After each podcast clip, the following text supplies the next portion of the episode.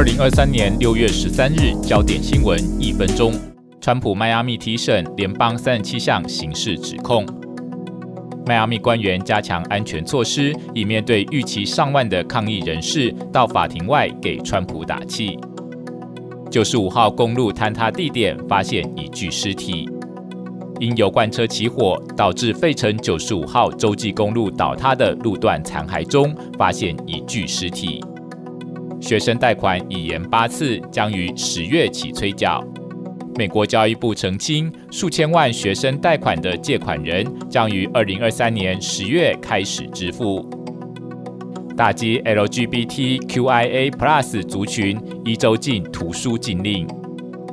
不支持 LGBTQIA+ 族群，伊利诺州成为全美第一个不执行图书禁令的州。